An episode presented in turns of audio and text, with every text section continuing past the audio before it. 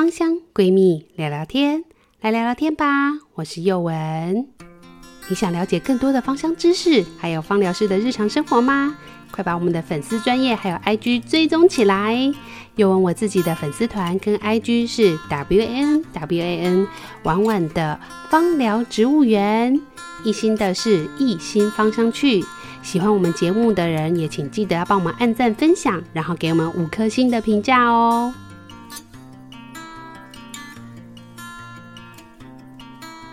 Hello，大家好，我是幼文。今天幼文要跟大家聊什么呢？今天要跟大家聊聊纯露疗法。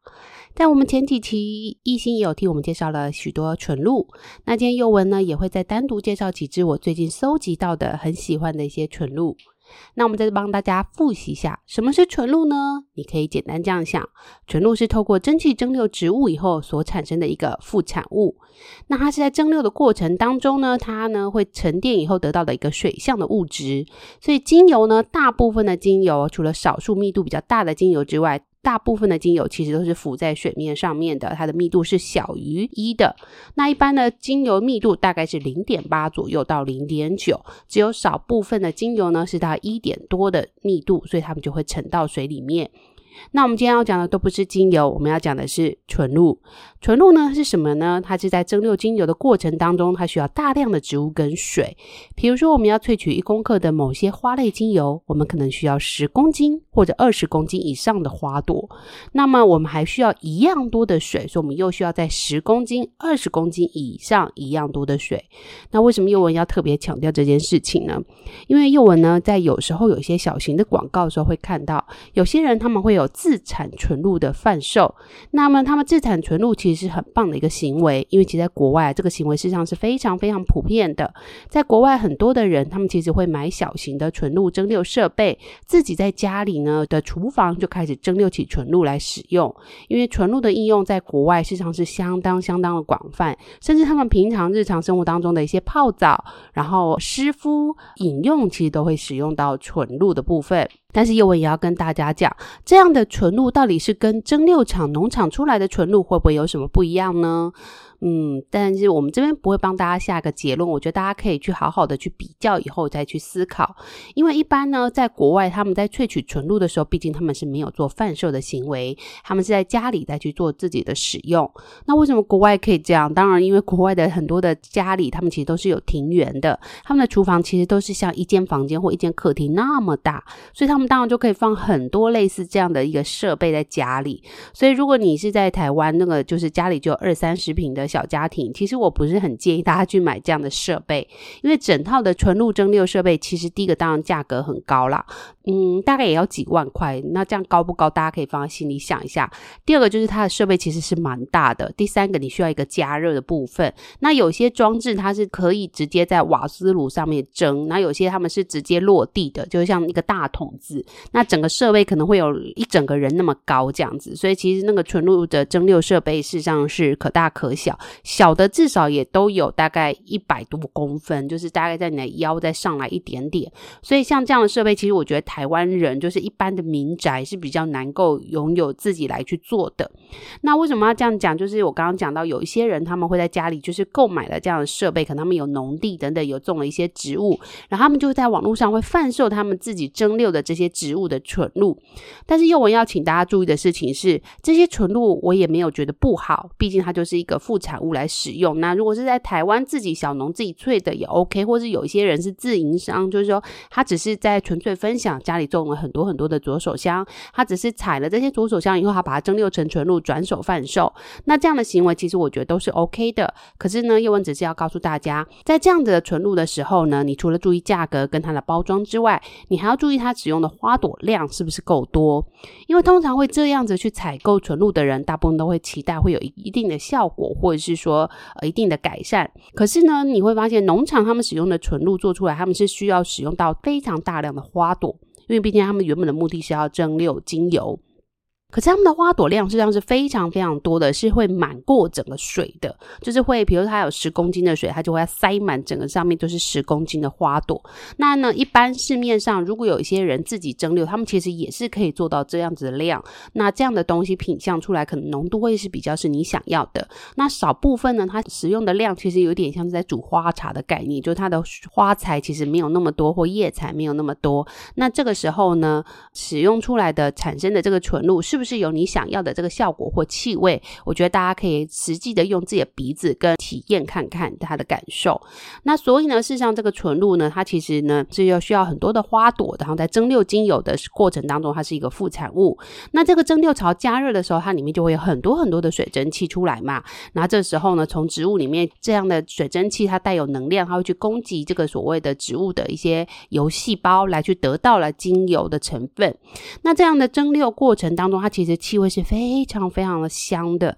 然后呢，最后的油相我们就取出来，就是变成所谓的 essential oil 的精油的部分。那水相的部分就是所谓的纯露。那我不得不说，就是这个纯露，其实我当初就觉得，不过就是一个副产物的水嘛，这个有什么好特别来就是使用呢？其实早在幼文在学精油之前呐、好多好多身边朋友其实就为精油所就是着迷，他们都不约而同的推荐我说，你可以试试看用这个纯露来保养，其实对皮肤很好的，而且不贵的。他们就这样一直一直推荐我。那时候幼文就是其实皮肤没有很好，因为我们本人自己原本啊，以前的小的时候其实皮肤是不好的。然后一直到老了还都会长痘痘，就是皮肤本身不是好的。那那时候当然后来就是也自己用了很多开架式的品牌啊、专柜品牌啊，甚至有时候出国外出的时候也会一口气买超多的保养品，就是在那些 outlet 的地方。然后也当然会买一些就是所谓的化妆水等等的。那当然用起来都觉得效果还好还好，但是不得不说接触芳香疗法以后，宥雯就决定了，就是我既然要接触它，我就要好好的来了解跟使用它，这样我才能够证明说书上讲的是对的啊，或朋友讲的这个是对的还是错的，我自己会有个判断的依据，而不是永远都是听书上写，然后听人家说讲。这是宥雯比较像科学家的一个部分的个性，就是我很喜欢就是去试试看各种的可能。那所以我后来呢，就因为这样子就决定了，我要放下我原本的保养品系列，我决定就是专心的用我自己的身体跟脸来试试看这个纯露的效果。那我先讲结论好了。我的结论就是，其实我还有一些就是专柜品牌很贵的那个化妆水，比如说 maybe 两三千块一罐，然后或者是还有买过更贵的，就是化妆水。我现在其实已经不太想用它们了，这是我现在的结论。为什么不想用它们？因为我觉得纯露很清爽，而且保湿效果很好。如果搭配植物油的话，可是，一般市面上的那个化妆水有一些啦，他们会增加一些增稠的一些东西，所以会整个稠。稠的，反而我现在用习惯纯天然这个纯露以后啊，我回头用这些化妆水，我会觉得有点。肌肤被覆盖的感觉，就是这个稠稠的东西在我脸上好像是不吸收的感觉。那这当然是我使用过一段时间以后，就是比如说我使用半年以后，我再回头去使用原本的化妆水的一个感想，那跟大家分享一下。所以我现在其实也蛮困扰的，就是学完芳香疗法以后的一个困扰，就是在于我有好多的保养品其实是没用完的，然后呢就一直放着，有时候也舍不得丢。可能改天要跟艺兴学一下什么叫断舍离，就艺兴很会断舍离，但我其实。是有点不太舍得的个性。那在这边呢，宥雯也要给大家介绍一下。我相信大家一定也听过另外一个名词叫花水。那花水呢，跟纯露有没有什么不同？或者是有人会用精露这样的名词？其实宥雯认为这些都只是一个就是形容词，或者是冠给它的一个名词。其实你仔细看，它只要是蒸馏后的副产物，其实它就是所谓的 hydrosol，就是所谓的纯露的部分。那有一些厂商会用 HA 当代表，它因为它用的字是 hydrolate，H Y D R O L A T。那这边就它就会用 HA 来当做一个纯露的缩写，就是 HA。那或者是直接写 hydrolate 或 hydrosol 都是可以的。好，所以这是英文单字的部分。那中文的名词就蛮多的，有纯露啊、花水啊、精露等等。其实它大致上，你看它的介绍，如果它讲的是就是蒸馏的副产物，那它指的应该其实就是纯露。那其他的只是说名词听起来比较好听而已。那但是花水的部分就有点不太一样了。花水的部分呢，就是有些人是。专指一定要是花萃取出来的纯露，像是橙花啊、玫瑰啊、矢车菊啊、洋甘菊啊、薰衣草这类花类植物萃取出来的，他们就称之为叫花水，所以会唯一插在这个地方啦。好，所以这边是名词的地方，来跟大家介绍一下。那纯露的品质呢，基本上呢，我们要提醒大家注意的是，如果你有几个使用方法，比如说你是喷在脸上，第二个你可能会加工做成乳液。第三个，你可能会有服用的一个状况。如果你是使用在皮肤身上，或者是有饮用的这个现象，我觉得你对纯露的品质就是要稍微注意的地方。首先，第一个当然最简单就是它的新鲜度够不够，因为很多的纯露它们可能是经过久放的，maybe 一年两年。那这样的东西水分你要吸收到身体里面，我觉得你可能需要思考一下下。那不代表它是不好的，这边我们不对任何东西再去做一个点评。原因是因为这市面上卖纯露的。的厂商很多，我们可能不小心讲一讲就会得罪了厂商这样子。当然不是在于说有人很怕得罪厂商，而是我觉得我一直以来都是一种心态，就是说给大家一个开放性的思考，就是说你在使用上的时候，这个东西啊，因为它毕竟是水相，而且注意哦，标准的纯露是不经过任何的防腐的处理，也不经过任何的其他前置处理，是完整它从农场出来以后，顶多就是它的包装设备等等的，它会经过一些无菌灭菌的一个一个做法。那在这些就是外在的条件之外，其实我们是不会对这个水相来去做任何的调整。那有一些保养品牌，他们在取用的时候，他们可能就是不是主打它是纯露，它主打它是化妆水，它可能就是用纯露来去做加工，来去做增加减少里面的添加剂的部分，但它就不会说啊，我是纯露，它就会说哎，我这是什么什么的保养品，什么什么的化妆水这样子。所以这两个事实上是不太一样的。那纯露基本上是对光跟热还有微生物的污染是算是相对敏感的一个东西，所以建议大家保存在阴暗处的时候，大概可以保存一年左右。然后另外要注意它的纯度的部分。当然呢，有定有人问我说：“那老师，我买的这些纯露的部分呢，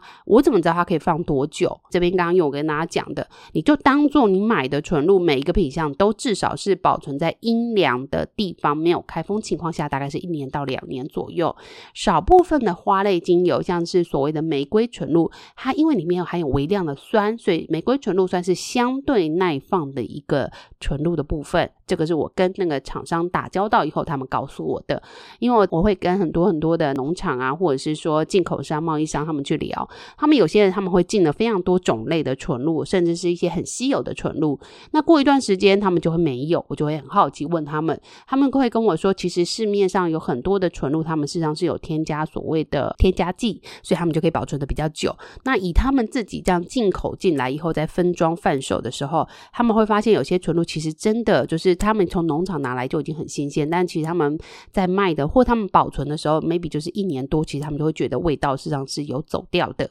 所以他们实际上就会直接做抛弃的一个动作。所以这就是要稍微要提醒大家一下。那一定有很多人会告诉你说，诶，纯露其实也可以放冰箱啊。我觉得是可以的。其实放冰箱一定是可以透过降低温度来减少微生物的活性。注意哦，我讲的是降低温度，减少微生物的活性，来使得纯露变得更耐放。但是我讲的是减少哦，我有没有说它死掉？没有的，你一定要注意这些微生物或者是一些有可能会产生菌类的一些东西，它事实上呢是要经过高温的杀菌，那个温度是什么？要看它是什么样的微生物跟菌种，它才有可能会死掉。那这时候你在进行密封的时候，它的确会更耐放，这是真的。但是呢，如果是低温的情况下，低温只能够减少它们的活性而已，所以低温情况下，其实你继续放在冰箱，它还是。是有可能会坏掉的，所以你不要一直以为冰箱是一个万能的藏宝箱，就什么东西往冰箱里面塞。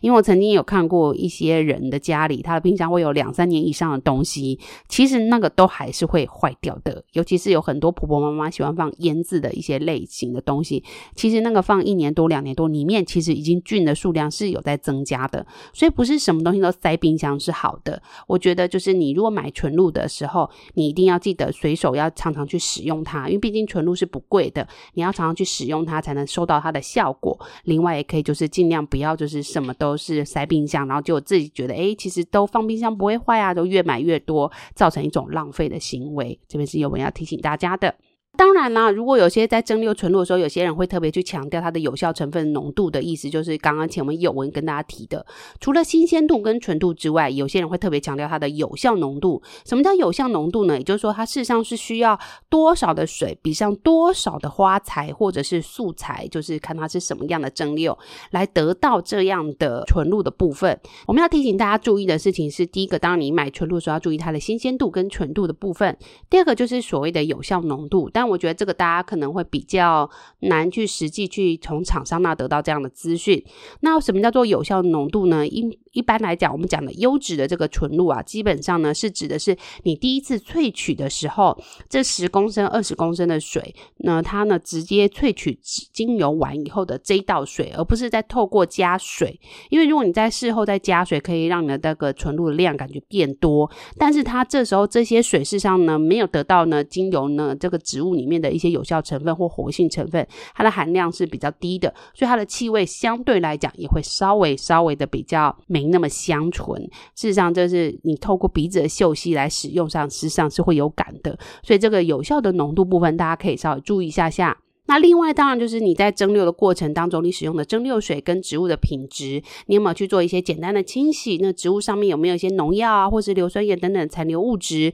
会不会来去做就是跑到我们的纯露里面的呢？这边也是大家要特别注意一下的。所以呢，如果你在家里喜欢自己试试看蒸馏纯露的人，或者自己想做做看纯露做贩售的话，你也可以注意，就是你的水的部分一定要经过呃标准的过滤的装置，然后呢，你的植物的部分也是要做一些清洁。然后你在做萃的时候呢，其实你前面就不能够使用一些不好的一些硫酸盐、农药等等，因为它们都可能会去渗入你的纯露收集桶里面，来变成是跑到了你的纯露的成分里面去了，这样就是不是我们想要的一个标准的纯露来做做使用。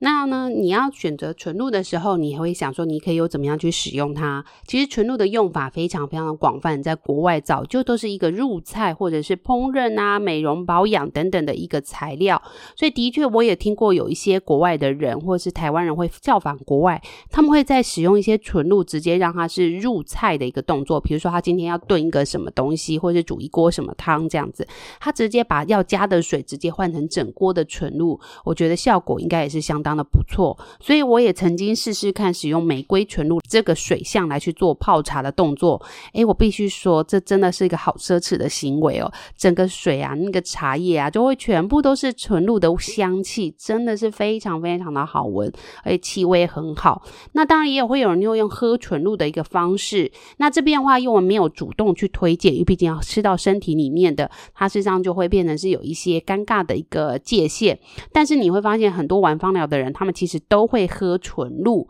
那只是说这个纯露去怎么选择，适不适合你，我觉得你都需要经过仔细的思考，或者是咨询你的芳疗师来去做讨论一个动作。因为我觉得纯露其实不要小看它，虽然它是水相的，虽然它没有萃取精油，它里面可能不一定会有精油，可是其实它还是有一定的疗效。宥雯跟大家分享一个宥雯为什么会开始服用纯露的一个经验好了，我为什么会开始服用纯露，是因为我在某一年曾经开过刀。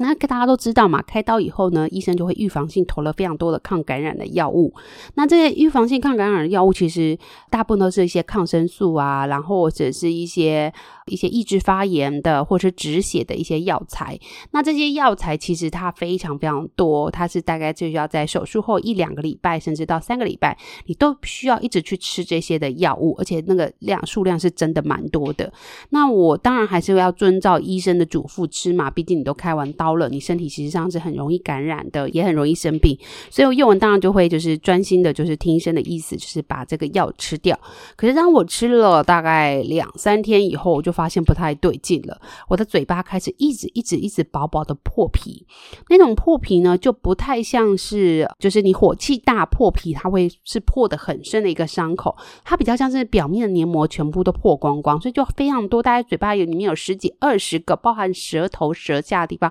全部都破光光。那当然，你问我说有没有回去问医生？我当然有问医生啊。医生说其实没有人有这样的反应。他们那些药物其实我也有去查了，他们的很多副作用里面并没有我这样的一个问题，所以也有可能就是我对这个药物实际上是相对来讲反应比较剧烈的。可是这有什么办法呢？就是我也只能就这样吃啦。医生也没有要做换药的动作。他说其实换了其他药大概也是一样的状况。那他还是希望我继续吃它，因为他认为这有可能不是药物带来的副作用，因为他们的查到的副作用资料里面并没有这些项目。可是我事实在身体的反应上，就是我对这些药物事实上反应非常剧烈，我嘴巴一直破，一直破，一直破。那这种破法是我涂了沙棘油有没有用？有用，它对我的嘴破事实上是真的很有用。可是问题是，我是从身体里面一直发出来，就是还在破新的，所以我一直修复了原本的伤口，可它又在破了新的。这样对我来讲，症状的状况并没有，就是只能减缓一部分，没办法减缓很多。那这时候怎么办呢？我其实也是左思右想，但是那时候就就非常非常的痛苦，因为我开始食不下咽，就是开始会对事情非常的沮丧，然后当然嘴巴破以后，你人心身心灵都不舒服嘛。那身心灵不舒服以后，你就会又吃不下东西，也开心不起来，然后各种的不舒服，连喝水对我来讲都很痛苦。但我那时候还是有一直勉强自己，就是尽量多喝水这件事情。那就是经过了大概再过两三天，就是大概快一个礼拜后，真。真的觉得身体真的很不行，就是整个人很虚弱。我开始会有心悸的现象，头晕目眩，然后是整天都是昏昏沉沉的，非常非常的不舒服。然后那时候我就想说，怎么办呢？怎么办呢？能怎么办？我真的想不出办法，药又不能停。但是我身体真的不舒服到一个极致。我那个礼拜真的不夸张，我一口气狂瘦了三四公斤，因为我根本食不下咽，我吃不下任何的东西，然后也觉得不会饿，然后整个人就好像就是 非常非常的丧。抗制，所以我就会非常能够理解，就是那些经过药物治疗，然后可能一些疾病的关系，所以身体会产生巨大变化，甚至影响整个人的身形跟状态的一个感受。所以我觉得非常的痛苦。然后那时候我就想说，算了，死马当活马医，就是我也不能停药，我的伤口也没有修复的很好，就那时候我的伤口没有好的很状况很 OK，所以我可能还会被医生再往后延长。比如说他原本预计给我吃两个礼拜，结果他可能会再叫我延长一两个礼。礼拜，因为我的伤口修复状况就是真的没有很好。那我想说，那怎么办呢？我就死马当活马医，我就决定去查了一个纯露，叫做喇叭茶格陵兰喇叭茶纯露，这个在台湾实际上是比较少见的。那那时候我的厂商还有进口这一个，而且它是新鲜，整个刚到货，我就刚好问到他，他说：“诶，他有。”那为什么我要这样讲？因为后来我跟他要的时候，他们就说这个喇叭茶的纯露其实是不太耐放的，他们买回来对他们来讲，其实上成本是很贵的，因为他们很容易坏掉，加上使用的人变少，就是不是那么。多啦，所以他们就后来就没有进口。我觉得这是比较可惜的，因为我们自己要再进口的话，就是那个量要非常非常的大。那是题外话了吼。那这个喇叭茶纯露呢，我自己使用上来讲，我觉得效果非常非常的好。那使用的话，我的使用方法是怎么使用？我大概就是随手的倒了大概一瓶盖左右，在整壶水里面。然后整壶水就会有一个特殊的味道，它不是好喝不好喝，它就是一个特殊的味道。那我小孩当然会觉得，哦，这水里面怎么会有个味道？但他们还是可以喝的，这是给大家参考一下那个纯露的口感。那我自己是觉得水就会变得有个特殊的味道，但是还可以算干口的那种感觉，就是回甘的概念。那我就是这样子喝，那我觉得很神奇是，我就是。一瓶盖嘛，所以大概二三十 CC 这样子，然后倒了一整个我家的整个水壶，大概有三公升的水。那我就是这样直接喝，我也我没有特别去注意比例啦，就是少少一点就倒入整锅水里面，我就这样直接喝。然后后来我是有把就是小孩跟我的水分开，就小孩自己喝一壶水，因为我觉得小孩还小，其实不需要什么都去做处理这样子。那小孩也没症状嘛，也不需要喝这样的水，所以我就自己喝那一壶的水。然后我喝完以后，我觉得很神奇的地方是在于。大概过了一天后，就蛮明显的感觉，那种感觉就是我的味觉回来的，我的食食欲有慢慢的恢复，而且呢，我身体的排水状况变好，就是我开始会有比较多的尿液排出。原本我也是一样喝水，但那个尿液的量就是还好这样子，然后我就开始会排水，就是会尿尿这样子。然后呢，接下来比较神奇的事情是，我的嘴破开始就好了。就是它开始不再继续破，而且它再搭配沙棘油以后，它的修复效果很快。那接下来呢，我身体原本感觉很沉重的部分，包含头痛啊、头晕、晕眩的那种感觉，跟永远觉得身体睡起来还是身体很重很重的一个感受，我觉得是真的是大幅度的减轻，非常非常多。我自己是觉得非常非常的神奇。那我就当然就是这样继续的去使用我的这些药物等等，然后再搭配了纯露来去做使用。那这这段过程当中，到我药物结束的时候，我其实还继续服用了一段时间，因为我觉得这个药物既然对我的身体反应这么激烈，它应该有可能会在我身体停留了一段的时间，不可能那么快就没了。所以我大概在持续了喝了一个多月、两个月这样子。但是我后来就比较没有那么认真，就不是每天，我可能每隔一两天就会喝一次这样的方法，然后也当然会平常就会多喝水。那我觉得这件事情对我来讲，就觉得哇，好神奇哦！就是你经过这样的症状以后，然后再加上自己这样处理以后，我觉得很神奇，就是说哦，原来就是这个药物事实上对我的身体反应是这么剧烈的，这是第一个。第二个就是原来纯露它实际上是非常非常有效果。我每天就喝那十 ml、二十 ml，其实我大部分都还是喝了很多的水，我吃的食物可能都多过于它，但是这么一点点的水。水相的纯露竟然可以对我身体造成这么大的影响跟改善，这是我个人对于纯露感觉到非常致敬的一个部分的经验谈，跟大家分享一下。这就是后来为什么我就开始研究了很多很多的纯露。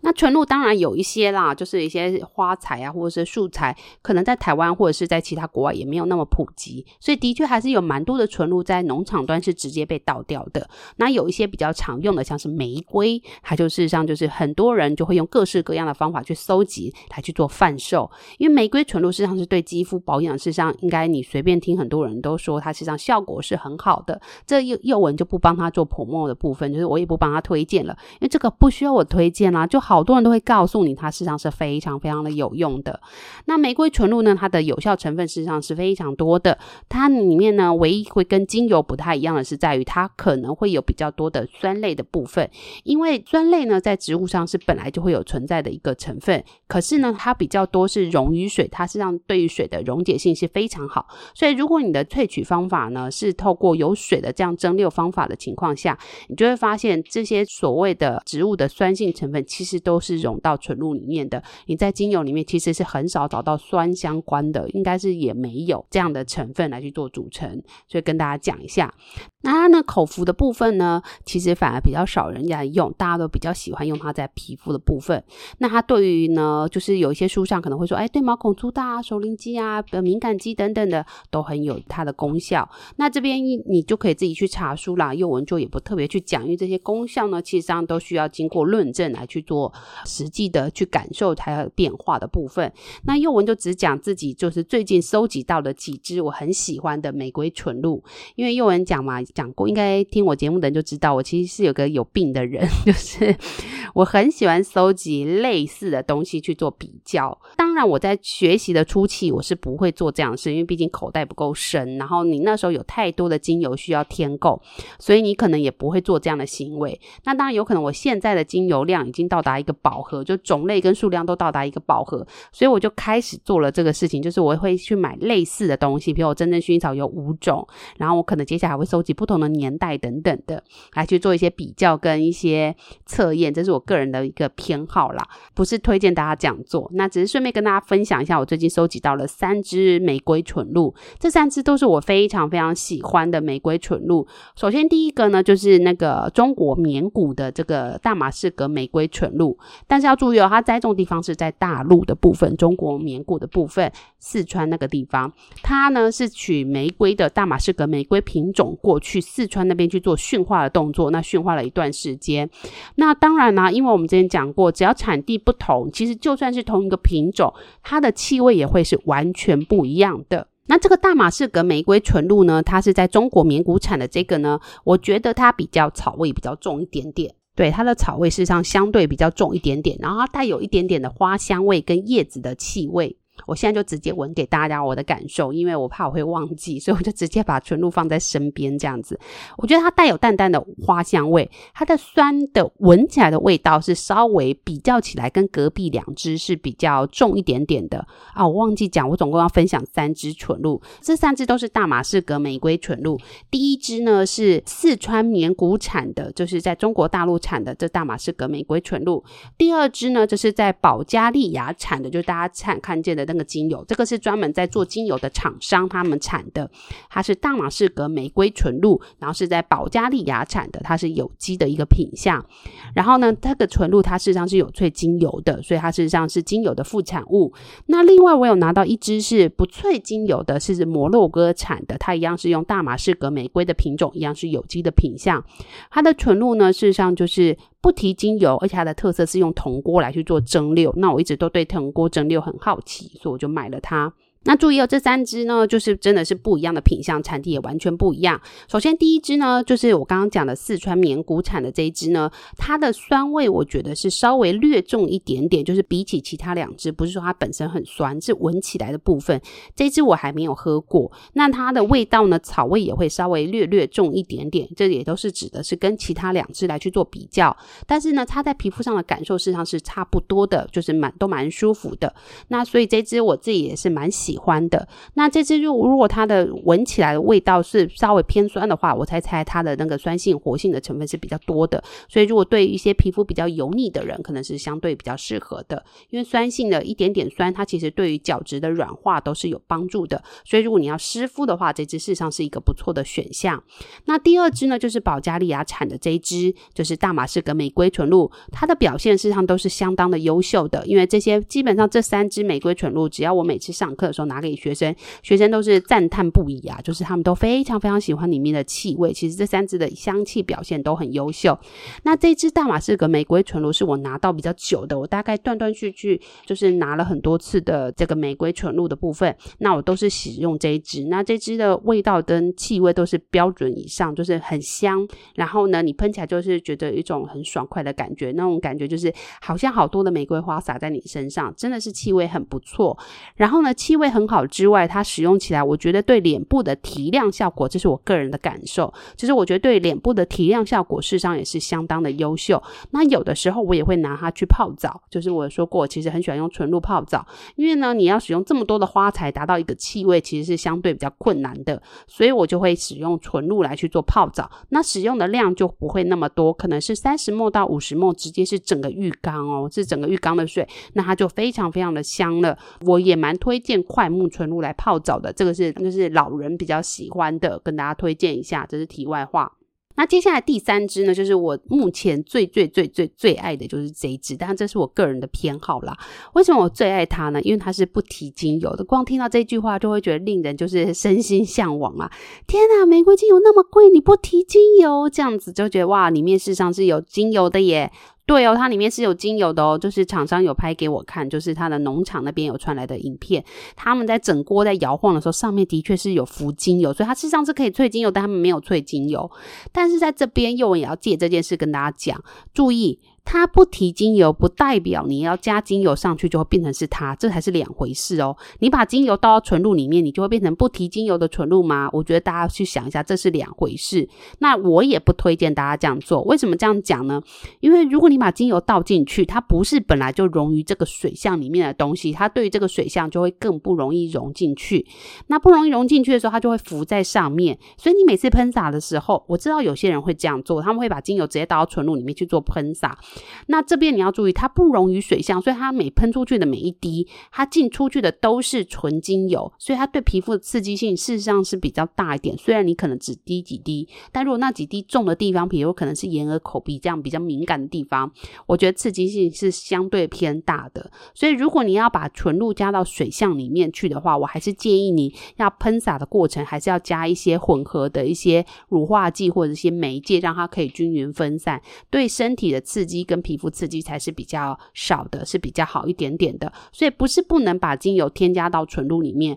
而是在你如果是对肌肤或身体的部分去做喷洒的话，你一定要记得，就是要让它均匀混合在里面。那有些人使用纯露，它是把它喷洒在空间，那么这时候你加精油，我觉得就很 OK。你这样的精油进去这个纯露里面，你做均匀的摇晃的一个动作以后再喷洒，它其实就会有精油的味道跟纯露的味道，跟这些精油跟纯露带来的美好感感受。那么我觉得这样的行为是很 OK 的，因为它毕竟是对空间喷洒，对你的枕头啊、床啊、灯些来去做喷洒，我觉得这样的行为是 OK 的。我自己也会这样子用，我会把它当做一个扩香的一个介质。就是我没有用扩香机的话，我也会把纯露啊加一点精油以后摇晃以后，对空间喷洒做一个净化或招财的一个动作，这是我自己也会做的。但这时候我就不需要去加什么乳化剂啊，或者是香容的一些。戒指。那回到刚刚讲的这一支，就是我最最最最喜欢的这一支，它是不提精油的，它也是我认为这三支里面花香味最最最浓的这一支。就是它比起其他另外两支呢，它的花朵的气味实际上是相对来讲比较浓厚的。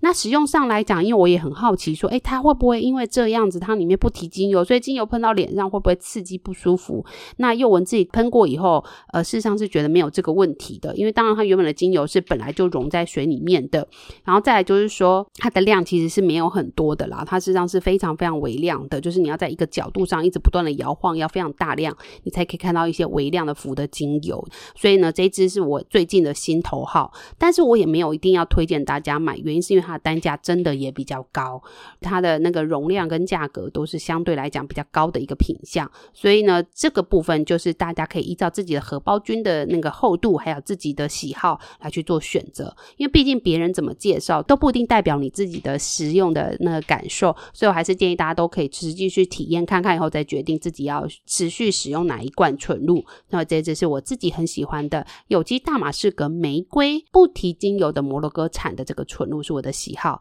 那这三支里面呢，我其实有喝过另外两支，就是有机大马士革玫瑰的这两支，这两支玫瑰纯露我都有倒过在水里面喝，我还是必须要再赞叹一次纯露的厉害。它第一个就是你在打开的时候，它本本身就很香之外，它倒到水里面，真的就是一整壶三公升的水，你倒了那么一点点进去以后，你就发现整壶水真的就是玫瑰花水，你会觉得好幸福哦，就是真的是很香之外很幸福。但是疗效我就不讲了啦，因为这个我觉得要长期使用，然后你单一只能使用这个，你才能感觉到它的不同。但是听说玫瑰纯露对妇科的保养事实上是很有帮助的，所以如果你有妇科相关的问题的话，你也可以稍微去做尝试，你可以自己去试试看。然后呢，要注意自己身体的变化来去做一个调整的部分。那另外呢，又文在介绍另外一支玫瑰纯露，呃，它也不叫玫瑰纯露，它有玫瑰两个字，但它不是玫瑰纯露，就是所谓的盐玫瑰。那盐玫瑰纯露，我们可能会单独一集再帮它介绍一下，因为它真的是很厉害的一支纯露，它的那个化血肿、消血瘀，事实上是非常非常厉害的，就是一支纯露的部分，也是我的热爱的一个纯露，也是居家必备的啦。那这支纯露呢，我也会推荐大家，其实是可以做一个。组合搭配，也就是说，你当你有野玫瑰纯露，你有啊、呃、maybe 真正薰衣草纯露，或者是大马士革玫瑰纯露，其实你的使用方法其实很多元，你不一定是每次都只用使用一支。像宥雯自己的话，我会在家里使用大概三到四支纯露放在我的梳妆台上面，我可能会有真正薰衣草纯露是我的标配，那另外就是大马士革玫瑰纯露也是我的标配，再就是橙花纯露，另外一支就是所谓的野玫瑰纯露，因为野玫瑰纯露当时对于皱纹实际上是很有帮助的，但它的气味事实上也是。是相对像野玫瑰一样，就是是比较特殊的气味，所以大家在使用的时候就是可以做混搭，你就不一定说哎，只能单独用一支，你可以像我就是单独每一支就是都放着，每天轮替用。那另外也可以直接混合 mix 来做使用，比如说你觉得野玫瑰纯露相对来讲没有那么讨喜，你可以在酌量十分之一或者是五分之一的部分是加入野玫瑰以后，再去其他全部都搭大马士革玫瑰纯露，这样你就可以取得很像复方的一个感觉的一个纯露使用方法。那那或者是你最近皮肤相对比较敏感，然后你就可以使用比较多的真正薰衣草纯露，它实际上对于抗敏的效果也是相当相当的优秀的。那因为今天不小心我们又讲了三四十分钟，所以我们节目呢又到了尾声。本来还有非常多的纯露想跟大家分享，因为我就是一个纯露的爱好者。那有机会的话再帮大家录一集，就是我的纯露的战利品。那今天主要是跟大家分享一下纯露呢，它有很多的名称，它可能叫做花水，叫做精露，或者是叫纯露。那不一样的名称没有关关系，你可以去看一下厂商的介绍，你就会知道它大概是什么样的东西。那一般来讲，花水指的就是所谓的一定要是由花来萃取得到的这样纯露，我们就叫做花水。那在买纯露的时候，一定要注意，你一定要买的是尽量是新鲜一点的，然后呢，它是尽量是不要放太久的，免得你带回家没多久，它可能半年左右就坏掉，就会很可惜。那保存方法的话，依照个人的喜好，尽量是放在阴凉阴暗的地方，尽快的把它去做使用完。如果你没有使用完，放在冰箱的话，你大概可以放了两三年是可以的。如果没有开封的话，那如果开封的话，大概就是一年左右的时间，也是尽量要把它使用完。那你使用的过程当中呢，是可以透过喷洒、透过泡澡，然后呢来去做不同样的变化，甚至有些人会加点乳化剂，就变成乳液来去做使用。事实上，使用的方法是非常多的。那当然也有人会使用喝的方式来去做饮用的部分。那饮用的方式就建议大概是十到三十 ml 左右去搭配，大概是一两公升的水来去做饮用。这样的饮用呢，事实上浓度会相对来的安全，而且也可以每天使用哦。啊，当然你可以依照自己的症状不同来去做一些不同的调配。那当然保存期限也是会依照你买的品相不同，它本身的特性不同，所以它本来的保存期限就会不同。所以建议大家在买购买纯露的时候，一定要尽快的把它去使用，千万不要觉得哇，它好珍贵就不使用，这样反而就会让钱钱就是挥发到空气里面，就变成很贵很贵的空气。这样我觉得反是相对来讲比较可惜的哦。那如果你有自己喜欢的纯露，希望听过我们的分享，你也欢迎你来私讯我们，跟我们讲说你想要听哪个纯露的介绍。另外呢，也要跟大家讲一下我们的芳香闺蜜聊聊天，终于快要到五十集了，真的是一个好久好久的里程碑啊！因为也很少很少就是长时间的这样子来去录制这样的一个行为，当然也是第一次了。所以呢，我们来简单做一个五十集的简单小特辑，也欢迎大家来告诉我们你希望知道我们什么样私密的小讯息，你想问我们芳香闺蜜有什么事情，或者是你想要听我们介绍怎么样的节目，都欢迎私讯留言给我们。告诉我你想知道，比如说一心到底是平常在做什么，他最喜欢的配方是什么，他怎么样的一些私密的小问题，都欢迎你来可以来告诉我们哦。那如果你还有其他芳香疗法使用上的问题，或者是不知道怎么样配方，也都欢迎私讯我们的粉丝团，或者来找我跟一心，那我们都会非常乐意的为你解答。那没有问题的话，我们今天上到这里，谢谢大家，拜拜。